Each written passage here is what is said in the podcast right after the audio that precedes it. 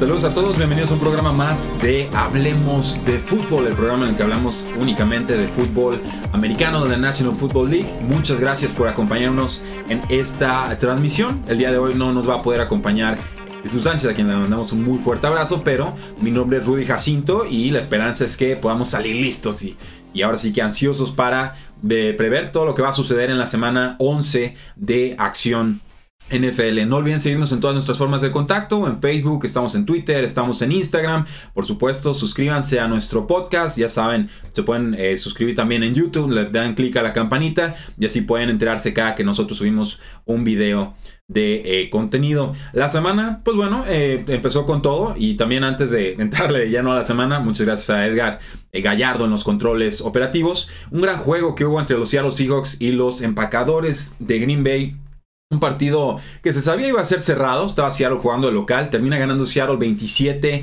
a 24, pero fue un partido de dos mitades me parece. Creo que los empacadores de Green Bay salieron fuertes, salieron dominantes, empezaron metiendo puntos en el marcador, maniatando de cierta manera la ofensiva de los Seattle Seahawks que empezaron de forma bastante mala con un fumble del corredor Chris eh, Carson.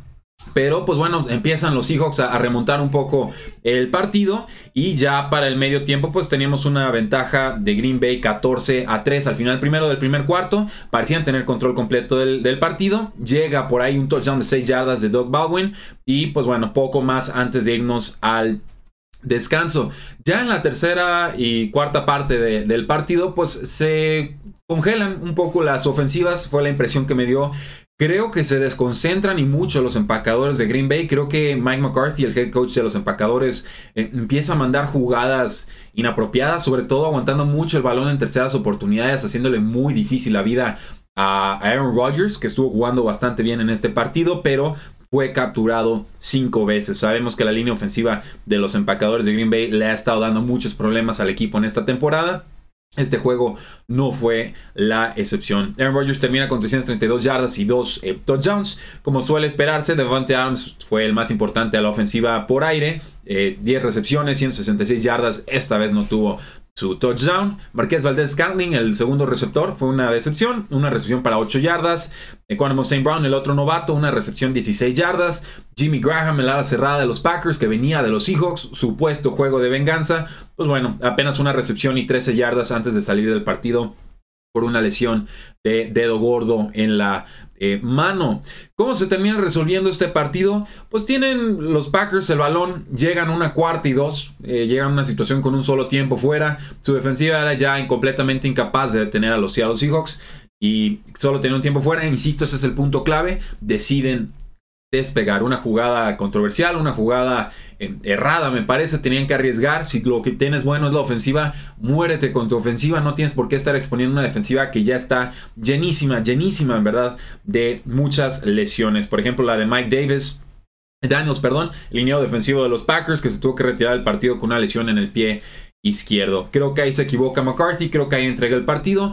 Ahí en adelante solamente tuvieron que mover las cadenas dos veces los Seattle Seahawks, una de las mejores defensivas, eh, perdón, ofensivas terrestres en toda la temporada. Mike McCarthy debió asumir que no iba a poder recuperar el balón si lo despejaba, no lo hizo y finalmente creo que gracias a un mejor coacheo y mejor ejecución de los Seattle Seahawks ganan un partido que era importantísimo para las aspiraciones de este equipo, con lo cual Seattle tiene récord de 5 victorias y 5 derrotas.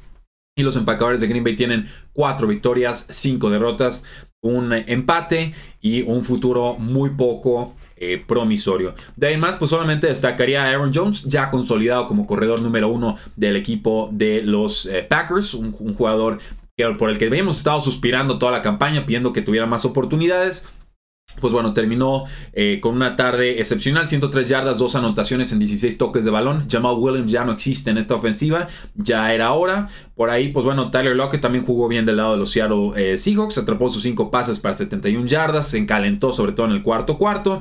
Y pues el ala cerrada número 4, una jugada espectacular de Aaron Rodgers, consigue una eh, anotación. Un hombre que sinceramente yo no había escuchado antes, pero si consigues una jugada de más de 50 yardas para anotación, y eh, además lo haces de esta forma tan espectacular, pues olvídate, creo que nos muestra las capacidades de Aaron Rodgers, pero creo que este juego también nos resume a grandes rasgos el problema de los empacadores y es que por más talento y grandes actuaciones que tenga Aaron Rodgers, Mike McCarthy es un lastre, es un ancla, es un peso muerto en este equipo, muy mal manejo de partido, mal mandado de jugadas a mi parecer.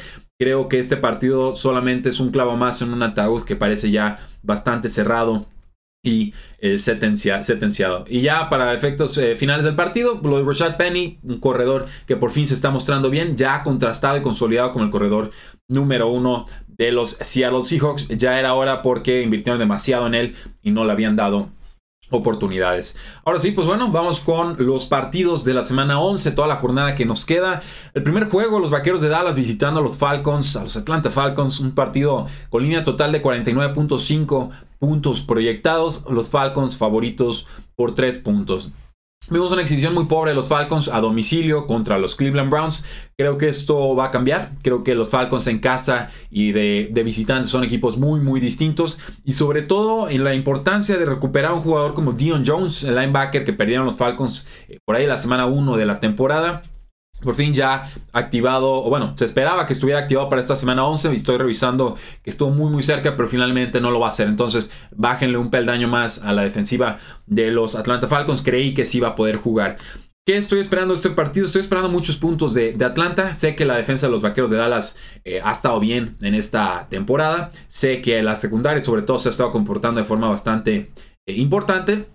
Pero creo mucho en Matt Ryan, creo ya en Julio Jones que está encontrado en la zona de anotación, creo en Mohamed Sanu, eh, creo que el equipo puede ser balanceado por tierra y por, por, aire, creo que Matt Ryan va a tener una tarde importante y la localidad va a pesar, el jugar en domo va a pesar.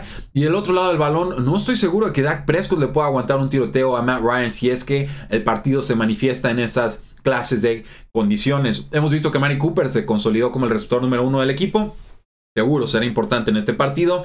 Y en cuanto a Ezekiel Elliott, pues no veo tampoco muchas formas en las que los Atlanta, Falcons puedan detenerlo. Pero en un tiroteo, en lo que yo espero que sí rebase los 50 puntos de línea total, voy a tomar a Atlanta, sobre todo por, insisto, la, localidad y porque todavía no estoy del todo convencido con eh, Dak Prescott como un quarterback que pueda aguantar tiroteos contra eh, tan fuertes como lo es Matt Ryan. En el juego de los Cincinnati Bengals y los Baltimore Ravens, eh, ojo aquí, cuidado, al momento de estar grabando este programa, Joe Flacco está en duda, en seria duda para jugar contra los Cincinnati Bengals. No hay una línea total en Las Vegas, no hay un diferencial de puntos en Las Vegas porque obviamente al coreback al ser la posición más importante en toda la NFL, pues nos puede dar un bandazo a favor o en contra de ciertos equipos. Entonces Las Vegas para no exponerse, no, no asumir riesgos innecesarios, quita el partido de las líneas de apuesta y hasta tener certeza sobre quiénes van a jugar, entonces ya regresa a la línea a aparecer. Voy a estar con la suposición de que Joe Flaco no juega y de que veremos bajo centro tanto a RG3 como a Lamar Jackson, el novato, que son corebacks al final muy parecidos por su estilo de juego y sobre todo por su movilidad fuera y dentro del bolsillo. Del otro lado del balón, me preocupa mucho los Cincinnati Bengals. No va a estar AJ Green. La defensiva ha estado perdiendo efectivos de forma terrible y están permitiendo yardas a, una, a un ritmo verdaderamente de escándalos. Van, van para poner récord de más yardas permitidas por una defensiva en una eh, temporada. Andy Dalton ya no está dándonos las prestaciones que tenía en un principio. Y si no está AJ Green para abrir las defensivas, para atacar en profundidad, eso nos deja Joe Mixon en el backfield. Creo que va a tener una tarde muy complicada contra esta buena defensiva de los Baltimore eh, Ravens.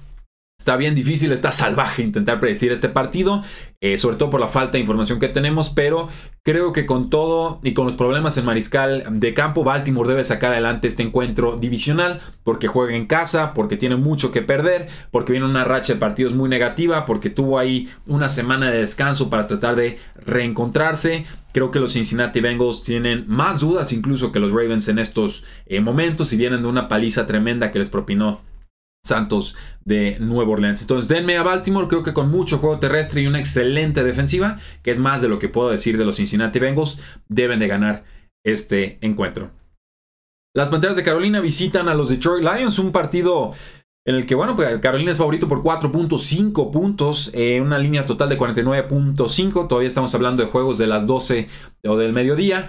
Eh, Carolina debe ganar, Carolina debe ganar muy fácil, sé que es un partido a domicilio, creo muy poco ya en estos Detroit Lions. Desde que se deshicieron de Golden Tate, no encuentran respuestas. Aparte, no va a poder jugar Marvin Jones. Viene lastimado de su rodilla, confirmado ya descartado para este partido. Todavía está en duda si va a poder regresar a la temporada. Va a estar sometiéndose a nuevas revisiones médicas, buscando segundas opiniones. Ya cuando hablan de segundas opiniones es porque obviamente no les gustó la primera. Entonces, muy seria duda ahí. Esto significa que Kenny Goladay estaría jugando de un lado, digamos, receptor abierto. Y en teoría del otro tendríamos a TJ Jones que sea Jesús Sánchez a Chuy le gustaba como receptor número 4, a mí no tanto, pero estoy seguro que no le gustaría como receptor número 2 de una ofensiva. Entonces creo que veremos mayor participación de Theo Riddick desde el backfield y seguramente se apoyarán también mucho en Kerryon Johnson como corredor titular de este equipo. Pero Carolina te puede atacar de muchísimas formas, por tierra, por aire, con Cam Newton amenazando en jugadas eh, de engaño, en jugadas terrestres. Está siendo muy preciso en esta campaña. La defensa de Carolina tampoco ha desentonado mucho en encuentros recientes. Insisto, creo que Carolina debe ganar, creo que deben ganar bien, creo que deben ganar de forma cómoda y creo que este partido va a ser uno más eh, que va a lastrar de alguna manera la temporada inaugural del head coach Matt Patricia de los Detroit Lions, a quien se nota muy, o a quien se le nota muy tenso en las ruedas de prensa. Luego está un gran juego, un juego cerrado. Todavía no me defino del todo a quién voy a tomar en este partido, pero los Tennessee Titans visitan a los Indianapolis Colts, un partido con línea total de 50.5 y en el que Indianapolis es favorito por 1.5 puntos. Eh, está difícil porque Indianapolis viene metiendo muchos puntos, viene de ganarle a los Jacksonville Jaguars. Andrew Locke está siendo uno de los mejores mariscales de campo de la temporada, está sumamente eficiente en zona roja. De repente Marlon Mack como corredor te puede apoyar en el backfield, le gusta mucho utilizar a sus alas cerradas. Jack Doyle por un lado, con Eric Ebron, quien tuvo tres touchdowns la semana pasada en el otro. Eh, T.Y. Hilton también creo que puede explotar de forma bastante fuerte a la defensiva de los Titanes de Tennessee, que tienen Insisto, una defensiva muy completa y es la defensiva número uno en cuanto a puntos permitidos, pero creo que en la secundaria sí nos quedan un poquito a deber, sobre todo con Malcolm Butler que no ha estado al nivel de otras eh, campañas. Pero al otro lado tenemos a Marcus Mariota que se vio fantástico contra los Patriotas de Nueva Inglaterra, por tierra, por aire, con movilidad, preciso, atacando de forma muy eficiente en zona roja, involucrando un poquito más a su ala cerrada John Smith, eh, que ha estado con racha de touchdowns en estos partidos, doble, eh, bueno, participación extra de Derek Henry, por lo menos empujando el balón en zona roja. Dion Lewis ya consolidado como corredor número uno del equipo, muy elusivo, atrapando pases desde el backfield. Y luego Corey Davis, que se comió vivo a, a Stephon Gilmore, uno de los mejores cornerbacks en la campaña con los Patriotas. Eh, lo despedazó, más de 100 yardas, un touchdown. Este es un juego verdaderamente fuerte, divisional complicado, emocionante. Eh, y sé que Indianapolis está de favorito, y sé que Indianapolis está de local, y sé que Indianapolis ha estado funcionando en líneas generales en el costado defensivo. Voy a irme con Tennessee. Creo que a pesar de estar a domicilio, encontraron algunas respuestas después de la semana de descanso. Y además, desde el inicio de temporada, creía que Tennessee iba a tener una segunda mitad de temporada mucho más fuerte que la primera, por el tipo de calendario y por, y por tener más asimilado el sistema ofensivo que quiere proponer Mike Bravo como nuevo head coach de este equipo. Entonces, denme a Tennessee. Creo que Tennessee viene en serio, que viene a de veras, que se va a colar a postemporada y que seguramente hará ruido en ese primer partido. Me gusta Indianapolis, pero no lo suficiente para tomarlos en este encuentro. Y luego tenemos un partido bien, bien engañoso. Los Tampa Bay Buccaneers jugando contra los Gigantes de Nueva York.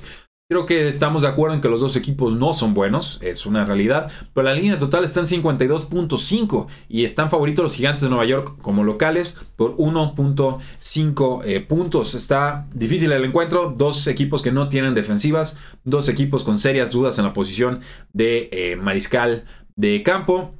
Dos equipos que tienen líneas ofensivas que quedan a deber.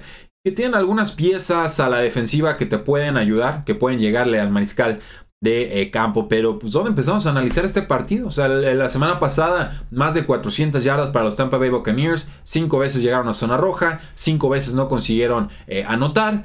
Eh, Ryan Fitzpatrick vuelve a ser el quarterback titular de ese equipo, lo será mientras no se lesione seguramente. Y del otro lado, pues un Eli Manning que sí le sacó adelante el partido a los San Francisco 49ers y sí le remontó el encuentro, pero eh, a mí no me inspira mucha, mucha confianza. Eh, cuando no sé decidir bien por qué lado tomar, eh, hay, receptores espectaculares, hay corredores bastante capaces, pues me tengo que ir con, con, los locales. Creo que los gigantes de Nueva York tienen suficiente talento a la ofensiva para complicarle la vida y feo a los eh, Tampa Bay eh, Buccaneers, que los veo ya bien, bien horteados y perdidos en esta campaña. Entonces, denme a los gigantes de Nueva York con muy poquita convicción, pero quizás esperando que el, ímpetu anímico que consiguieron en el Monday Night Football de la semana pasada les ayude para sacar este encuentro contra los Tampa Bay Buccaneers. Y, no me sorprendería nada que los Buccaneers ganaran por 40 puntos, ni que los gigantes ganaran por 20, porque en realidad cuando hablamos de equipos tan erráticos, tan difíciles de, analizar, creo que cualquier resultado es, es posible. Pero denme a los gigantes, creo que van a ganar este partido. Y luego tenemos a los Houston Texans contra los Washington Redskins. Los Washington Redskins jugando de locales y la línea total está en 42.5 puntos. No se esperan muchos eh, puntos en este duelo. Ciertamente Washington líder de su división, pero casi toda su línea ofensiva ya está lastimada. Alex Smith no es el de la temporada pasada. Alex Smith no tiene las armas que tuvo el año pasado. No están utilizando bien a Jordan Reed, son puros pasecitos cortos, inefectivos y complicados. Y eh, faltan receptores, es, una realidad. El juego terrestre, pues es Adrian Peterson y poco más. Chris Thompson nuevamente descartado para este partido. Yo creo que ya está cercano a tener más ausencias que titularidades en esta campaña. Muy triste lo de este gran jugador. Y el creo que Houston le puede hacer daño a la ofensiva a los Washington Redskins con una secundaria adecuada, pero no espectacular. Y creo que de Andre Hopkins les va a hacer pedazos toda la tarde. Ya sabemos que Hawkins le lanzas 15 pases, te va a atrapar 13, va a tener más de 100 yardas, 2 touchdowns y te va a hacer una recepción milagrosa eh, levantando la mano, estirándose. Va, a ser algo verdaderamente inusitado. Es uno de los grandes técnicos en la posición en la NFL eh, moderna. Creo que Washington está en aprietos. Houston es favorito por 3 puntos y es muy justificado porque Imagínense la línea ofensiva llena de suplentes de los Washington Redskins con un Alex Smith que no tiene buenas armas a la ofensiva y de repente te llega JJ Watt por un lado y te llega Whitney Merciless por el centro y te llega Jadavion Clowney por el otro y de repente mandan un blitz. Eh, no, no, no me gusta nada el partido para los Washington Redskins. Creo que Sean Watson, creo que de Andre Hopkins, creo que incluso Lamar Miller atrapando pases desde el backfield le van a hacer mucho daño a esta... Eh, pues ahorita ganadora franquicia de los Washington Redskins, pero creo que el récord de este equipo es muy, muy engañoso en estos momentos. Era uno de sus grandes defensores, pero las lesiones no han tenido piedad con los pieles rojas. Washington tiene un récord de 6 y 3, Houston tiene un récord de 6 y 3. Creo que los dos equipos son peores de lo que indicarían sus récords en estos momentos. Pero denme a Houston, creo que van a ganar a domicilio y mucho de eso tendrá que ver la línea defensiva de Houston contra la línea ofensiva de los Washington Redskins. Y aquí pues tenemos un juego venganza. Los Pittsburgh Steelers visitan a los Jacksonville Jaguars. Los Jaguars eh, recordarán, le ganaron dos veces a Pittsburgh la temporada pasada, una vez en temporada regular y otra en ese emocionante juego de postemporada que creo quedó como 45-42. Pittsburgh es favorito por 5 puntos, la línea total está en 46.5. Creo que se queda corta la línea. Sé que Pittsburgh está a domicilio. Sé que Jacksonville le ha complicado la vida antes pero ni siquiera sabemos qué versión de Blake Bortles vamos a conseguir. Y luego Keelan Cole, el receptor de los Jacksonville Jaguars, empezó fuerte la temporada. Ahorita completamente desfasado el equipo, ya ni le están lanzando pases. Es Diddy Westbrook por un lado y Dante Moncrief por el otro. Vimos que Leonard Fournette regresando a la ofensiva le ayudó al equipo en zona roja. Más volumen que realmente eficiencia por acarreo, pero eh, sí le permite a los Jacksonville Jaguars jugar con un estilo de juego muy distinto y sobre todo proteger un poco más a Blake Bortles. Pero la defensiva ha estado muy errática, errores de comunicación, falta de confianza. ¿Se acuerdan Jalen Ramsey de hablador al inicio de la campaña? ¿Dónde está? Ya no habla. Y es porque el equipo no le está respondiendo, les están molestos los jugadores. Creo que Pittsburgh llega en un momento muy dulce a la ofensiva. Antonio Brown por un lado, con Juju Smith-Schuster por el otro. James Conner prácticamente supliendo lo que hacía Le'Veon Bell por tierra. Eh, por aire creo que hay todavía mucha brecha entre lo que te ofrecía Le'Veon Bell y lo que te ofrece actualmente James Conner, pero no hay problema porque lo que te ofrece en ambas facetas por aire y por tierra es sobradísimamente suficiente para que Pittsburgh pueda sacar adelante sus partidos. Luego tenemos la línea defensiva de los Jacksonville Jaguars, que es buena, pero no ha tenido tanta efectividad, tanto eh, poder llegándole a los mariscales de campo, contra una de las mejores líneas ofensivas de toda la NFL, que sería la de los Pittsburgh Steelers. Entonces, eh, creo que Pittsburgh llega bien, creo que llega en buen momento, creo que su defensiva está funcionando, está haciendo clic, ya no están permitiendo tantos puntos como antes. Espero una tarde larga y complicada para los Jacksonville Jaguars. No decepcionen Pittsburgh Steelers, a ver si es cierto que vienen a hacer algo importante en esta campaña. Denme a los Pittsburgh Steelers, creo que mantienen su paso fuerte en la AFC. Duelo de sotaneros, los Oakland Raiders y los Arizona Cardinals. Los Raiders con récord de una victoria y ocho derrotas. Los Arizona Cardinals con récord de dos victorias y siete eh, derrotas. El partido se juega en Arizona. La línea total está en 41 puntos. Es bajísima. Me gustan las altas en este juego. Y, eh, y Arizona es favorito por 5.5 puntos. Y es justificado. ¿Qué, ¿Qué nos ofrece Oakland en esta temporada? No tiene defensiva, no tiene pass rush. Hay jugadores muy longevos, muy veteranos, ya muy lentos, casi de salida en sus carreras. Derek Carr, un juego bueno, tres malos, muy inconsistente. No parece que vaya a ser el mariscal de campo con el que John Gruden vaya a querer estar casado estos 10 años. No, simplemente no, no lo veo. Desde que se deshicieron de Mari Cooper, el juego aéreo un cero a la izquierda, o si no es que peor. Eh, está en duda Jordi Nelson, no debe jugar este partido. Martavis Bryant también tuvo una lesión de rodilla, no va a estar en este partido. Eso nos deja Brandon LaFell, nos deja Seth Roberts, opciones muy desesperanzadoras. El juego terrestre, pues Doug Martin por un lado, Jalen eh, Richard por el otro. Doug Martin ha tenido algo de producción por tierra, la línea ofensiva le ha dado muchos problemas a Derek Carr. Y Arizona tiene pass rush, sobre todo con Chandler Jones. Saben llegar a los mariscales de campo y tienen un buen, muy buen cornerback en Patrick Peterson. Entonces, creo que hay más piezas importantes del lado de los Arizona Cardinals que del lado de los Oakland Raiders. Ya sin meternos en entrenadores, de quien John Gruden no me ha demostrado nada esta temporada y tampoco es que Steve Wilkes me haya demostrado mucho. Pero por lo menos con el nuevo coordinador ofensivo, Byron Leftwich, hemos visto a David Johnson más involucrado por tierra y por aire. Hemos visto a Larry Fitzgerald aparecer. Eh, Christian Kirk también. Josh Rosen ha, ha estado teniendo una racha de partidos importantes para un novato. Creo que gana Arizona, creo que ganan bien, creo que la línea de 5.5 puntos eh, puede preocupar porque un equipo como Arizona pues no va a tener ventajas tan grandes como estas en, una temporada tan mala, pero viendo lo que han mostrado los Oakland Raiders, en verdad me cuesta mucho no tomar Arizona para ganar y sobre todo tomarlos con ese diferencial de puntos. Entonces vamos con Arizona en esta semana. Y otro partido divisional, los Denver Broncos se enfrentan a Los Ángeles Chargers, un juego eh, que está en 45.5 puntos en la línea total. Los Chargers favoritos y locales, ya sabemos que la localidad no pesa mucho con los Chargers, pues, por 7 puntos. Creo que los Chargers están en otro nivel en esta temporada que los Denver Broncos. Lo creo en serio. Creo que tienen mejor coaching, mejor línea ofensiva. La línea ofensiva de Denver está parchadísima. Ya perdieron a sus dos mejores jugadores. Eh, sobre todo a Paradis. Creo que eso es, gravísimo. Eh, no nos ha mostrado nada Case Keenum comparado a lo del año pasado. Es una realidad.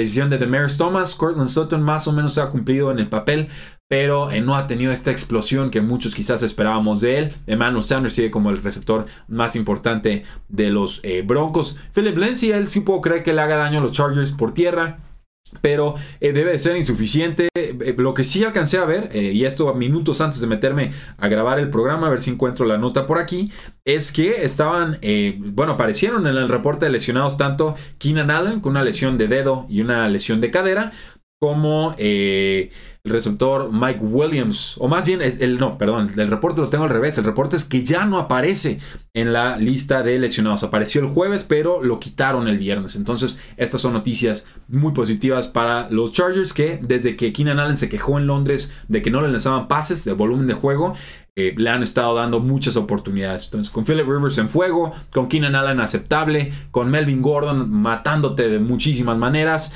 creo que es demasiado arsenal y demasiado poder de los Chargers como para que los Broncos los detengan en este eh, partido. Y además es posible que veamos a Joey Bosa tener snaps limitados. Está en duda para el partido, pero el hecho de que ya se contemple su regreso a la NFL va a ser importantísimo para que esta franquicia llegue a postemporada y sobre todo pueda hacer algo una vez llegando ahí. Entonces denme los Chargers, denmelos en grande. Creo que los 7 puntos que les están dando, a pesar de ser un juego divisional, se van a quedar bastante cortos. ¿Y qué me dicen del Águilas de Filadelfia contra los Santos de Nueva Orleans? Un partido en el que Santos es favorito por 8 puntos. Qué falta de respeto para los aún campeones del Super Bowl. La línea total está en 56 puntos. Se espera un tiroteo. Santos juega de local, Santos juega con Drew Brees en la mejor temporada de su carrera, no me da miedo decirlo porque eso es lo que está sucediendo. Ni se diga Alvin Kamara por un lado y Mark Ingram por el otro. Te ganan como quieren, cuando quieren, donde quieren, en zona roja, en su propio campo. No importa esta dupla, en verdad es, creo que es la dupla más exitosa de, que hay actualmente en la NFL en cuanto a corredores. Y luego tienes a Michael Thomas y vamos a ver un poquito más de Brandon Marshall. Seguramente lo veremos algo involucrado en zona roja, quizás ya más usado como una ala cerrada que realmente como un receptor eh, abierto. Pero con esto lo que les quiero decir es que los puntos deben llegarle a granel, a placer a los Santos de Nueva Orleans ante una secundaria de los Philadelphia Eagles que no tiene nada que ver con la de la temporada anterior y creo que sobre todo la derrota contra los Vaqueros de Dallas va a dejar muy tocada, muy tocada esta franquicia de Filadelfia. Carson Wentz va a meter puntos, ha estado produciendo bien, ha sido efectivo en esta campaña, pero no creo que tenga el arsenal ni la capacidad para mantener un ritmo a una ofensiva que, eh, ofensiva y defensiva que en estos momentos me parecen los favoritos para ganar el Super Bowl. Y además los Philadelphia Eagles no tienen un juego terrestre.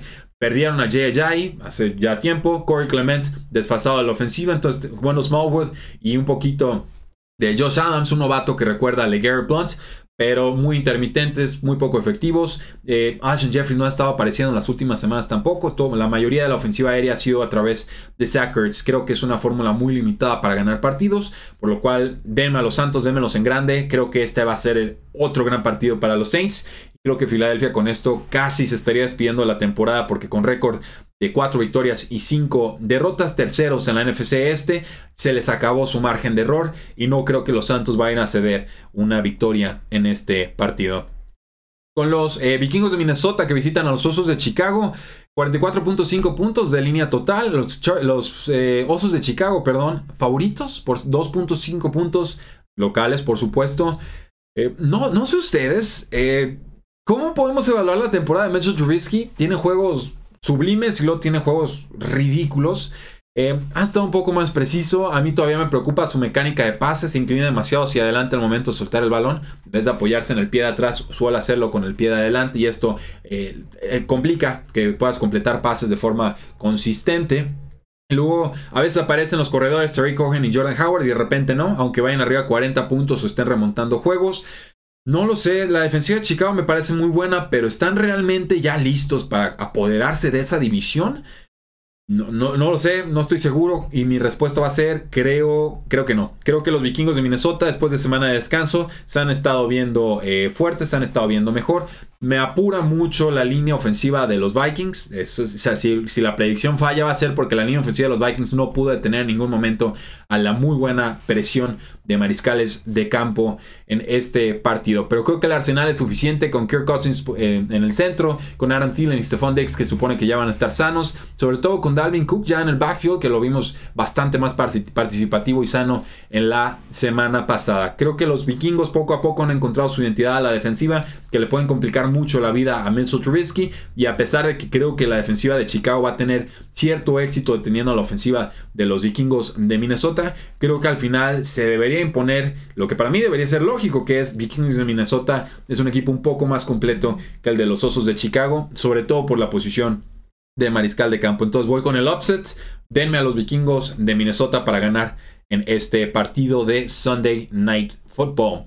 Y luego el, juego de la traición, el juego del dolor, el juego eh, que no vamos a olvidar pronto los aficionados mexicanos. En verdad creo que nos jugaron sucio todos los responsables, Televisa, NFL, Ticketmaster, Telehit, Shakira, todos los que estaban involucrados en verdad, eh, una lástima que no podamos tener lo que muchos consideran un Super Bowl adelantado en el Estadio Azteca. Hashtag compré cuatro boletos y ya no me sirven de nada, pero eh, el juego se va a jugar en Los Ángeles, los Rams entonces van a ser realmente locales, en, en el Azteca no hubiera contado realmente esa localía, son favoritos por 3.5 puntos.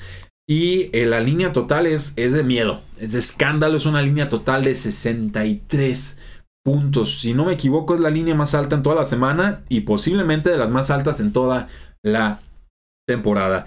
¿Cómo veo estos equipos? Pues los veo sin defensa, así, de sencillo. Más pass rush de los Rams, eh, sobre todo con Aaron Donald, que le debe hacer muchísimo daño a la línea ofensiva de los Kansas City Chiefs, que vienen de capturar, bueno, de permitir que eh, Patrick Mahomes fuera capturado cinco veces contra los... Eh, ¿Contra quién fue? ¿Contra Cleveland Browns? ¿Contra Arizona? Se, me está patinando. Pero... Eh, creo Creo que este partido lo van a ganar los Kansas City Chiefs. Creo más en su ofensiva en estos momentos. Creo que los Rams van a tener un periodo de adaptación eh, en el que no, no sabrán qué hacer sin Cooper Cup, ya fuera de toda la temporada por el ligamento cruzado anterior roto, está viendo métricas avanzadas y el quarterback rating de un, de un quarterback a un receptor más alto en toda la NFL era precisamente esa, esa combinación de Jerry Goff lanzándole pases a Cooper Cup. Entonces imagínense que pierda eso justo antes de enfrentarse a quizás la, el, equipo que estarían enfrentando en un teórico, teórico Super Bowl. Eh, en general, espero un tiroteo. Espero que el primero a 60 puntos gane. Creo que va a ser esa clase de partido. O sea, el última posesión. Estamos 45-48. Eh, último punto gana. Gol de campo gana. Touchdown gana. Eh, touchdown en jugada de equipos especiales o, o en defensiva gana. Eh, y sobre todo en equipos especiales. Vamos hablando de eso un poco. Los Rams no los he visto tan bien como en otras temporadas. Los Chiefs los veo formidables, eh, sobre todo en el regreso de patadas con Tariq Hill. Creo que eso puede ser un factor clave en este partido para que, para que los Chiefs puedan agarrar por ahí una ventaja de unos 7 puntos que le permitan tener un poco más de comodidad en el encuentro. En líneas generales, creo que la ofensiva de los Chiefs gana por poder, por estrategia, por fuerza. Creo que la de los Rams gana más por tácticas, por planeación, por anticipación. Pero eh, voy a irme con los Kansas City Chiefs en lo que seguramente será el juego de la semana. ¿Están de acuerdo? ¿No están de acuerdo? Ustedes eh, díganoslo. Están en todas nuestras formas de contacto. En serio, síganos en Facebook, en Twitter, en Instagram. Suscríbanse al podcast. Suscríbanse en YouTube. Ya saben que todos sus comentarios siempre los estamos leyendo. Déjenos por ahí sus predicciones en los comentarios. Nos encantaría ver cómo les ha ido en esta eh, temporada. Mi nombre es Rudy Jacinto. Muchas gracias por habernos escuchado y acompañado el día de hoy. Y no se despeguen de Hablemos de Fútbol porque seguimos teniendo contenido exclusivo de esta National Football League que tanto nos fascina. Hasta luego.